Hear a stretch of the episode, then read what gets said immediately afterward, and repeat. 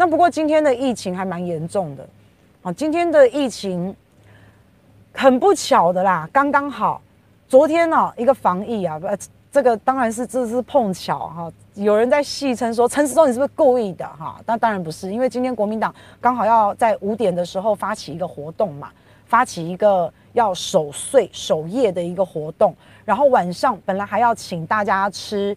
台湾猪的料理，还有卤霸奔，然后还有一些什么猪肝汤啊、猪血汤之类的。那因为昨天刚好就出来了一个这个本土感染病例啊，所以这个本土感染病例隔了两百五十三天呢、再报一个确诊病例。那这是这个纽西兰医师他的一个意调不实。所以呢，就造成他的一个在广达的女朋友感染。他其实不是在广达啦，那个广达旗下的公司叫广明啊。那他不但意调不实啊，确诊之后把他带进医院，他很嚣张哦。这个白人啊，纽西兰人啊，他很嚣张哦，他也不愿意配合。然后他还说我们的检疫不确实，我们拿这个假报告要害他进医院。好，我白人就是很骄傲啊，他看到黄种人，他就是觉得你黄种人。呃，以前我在澳洲的时候，其实澳洲人他其实是看不太起纽西兰人，因为纽西兰的畜牧业很发达，所以就养牛啊、养羊啊，环境很好啊。纽西兰高优质鲜奶有没有？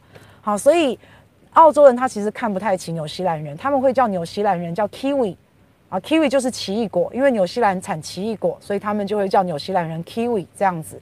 那现在可能这个纽西兰的飞机的机师啊。可能会被重罚三十万，可是我跟你讲啊，机师三十万还好啦，还好而已啦。纽西兰他的人平均所得，他大概一个人的每一个月赚的薪水大概是十一万台币。好，那台湾大概赚个四万多块，平均哦，我讲的是平均哦，哈，那个很有钱的跟很很穷的都算哦，都把它们平均起来哦，啊，都是平均啊，我讲的是平均。所以以一个纽西兰的机师，我看他。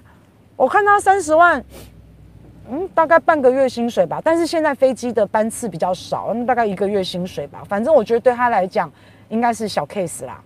好，那反正这个两个个案呢、啊，然后被这个纽西兰机师呢，哇，他不肯配合嘛。我后来才知道，哦，原来你不肯配合，大概是为什么？因为他又有好几个女朋友，你知道吗？他有好几个女朋友，所以讲了人生就毁了嘛。那再加上我觉得民族性不同啦，因为外国人他们对隐私是非常保护的，然后他们又比较自我中心一点，好，他们不是像我们这么听话的，他们没有。那所以反正病例就爆发啦。那这个病例爆发之后，来再去追查，诶，他们已经啪啪走了好几天了嘛，好，那现在就看，我们就现在就看。那所以我们就再看看吧，因为现在他们有一些足迹啊，他也不愿意公布他的足迹。后来去调什么监视器啊，有的没的，才确认了一些他的足迹以及跟这个个案有接触的人。那现在就看跟这个个案接触者他的一个反应是怎么样，看看是阳性还是阴性。好，那如果跟个案接触的人呢，他们都没有染疫的话，哎，那大家就可以好稍微比较安心一点的啦。那不过现在，因为你很明显的可以看到疫情真的在反扑啊，那它对我们之后做的大型活动其实会有影响，因为指挥中心它已经新规定了，他没有说不能办，他说圣诞节过年哦，都还是大型活动，你要办你就继续办没有关系，但是但是它有一些规则跟一些指引，譬如说你要戴口罩，好，然后譬如说你在公共的场合你不能脱下口罩吃东西，好，那我们就看可能会用。会用什么方式？可能打包啊，什么之类的哈，我们就还在想。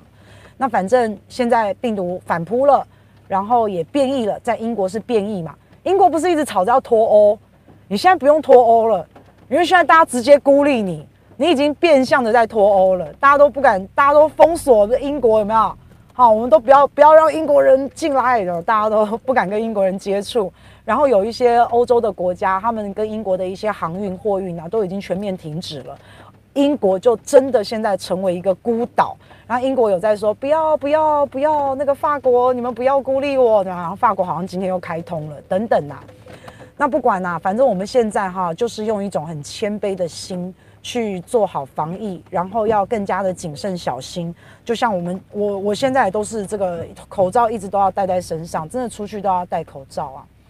那可是你看这个长荣的机师啊，我们刚刚讲到外国人他比较自我中心一点嘛。然后这个白人这个机师啊，我认为他之所以这么高傲，我就是认为因为他的皮肤是白色，白人就是这样。尤其是纽澳，因为纽澳他们实行这种澳洲实行这种白人政策哈，白澳政策已经行之有年了。他是我去过这么多的国家，他是我认为最歧视的。我真的非常不喜欢。澳洲这个地方啊，它是我认为最歧视，它比欧洲还要夸张。我觉得我跟大家讲过，我走在路上不是被丢椰子，对啊，从车子里面丢椰子，嘣，丢椰子来丢我，然后说滚回你的国家，这样还不止一次哎，丢不到还给我绕回来再丢一次。然后有时候我们在澳洲，我们在他路边的篮球场打篮球啊，我们也会被他们经过的白人骂哎，就是。就是他最常骂的一句是“滚回你的国家”，你在我们这边干嘛真的都很不客气的，是。所以我觉得这个澳洲跟纽西兰，我都把他们看成是差不多的地方啦。哈，他们就是在地理位置上也接近，他们的人种、他们的种族也都其实是很很接近的。哈，就是同一个种族的。所以我觉得这个机师啊，他很糟糕。那你说他防疫，他不配合，他说他想不起来啊。然后后来他其实咳嗽，人家叫他戴口罩，他也不听，他也不理。所以就是真的非常自私啊，然后就走来走去。那他又是机师嘛，他又很了不起嘛，你跟他讲他就不听嘛，就是这样不听劝告嘛。那我们都很希望对这样子的人哦，能够杀鸡儆猴，好，能够能够重罚他。但是很可惜，指挥中心说没法度，因为这个机师他趴趴走的时候，他并不知道自己有染疫，所以没办法罚他，只能说这个机师没什么良心。啊，就这样子，道德层面的，但是如果说是法律上面的，其实可能没有办法重罚。那它其实就是破坏台湾这个这么美好的两百五十多天的零确诊的一个防疫的一个破口，所以非常的可惜啦。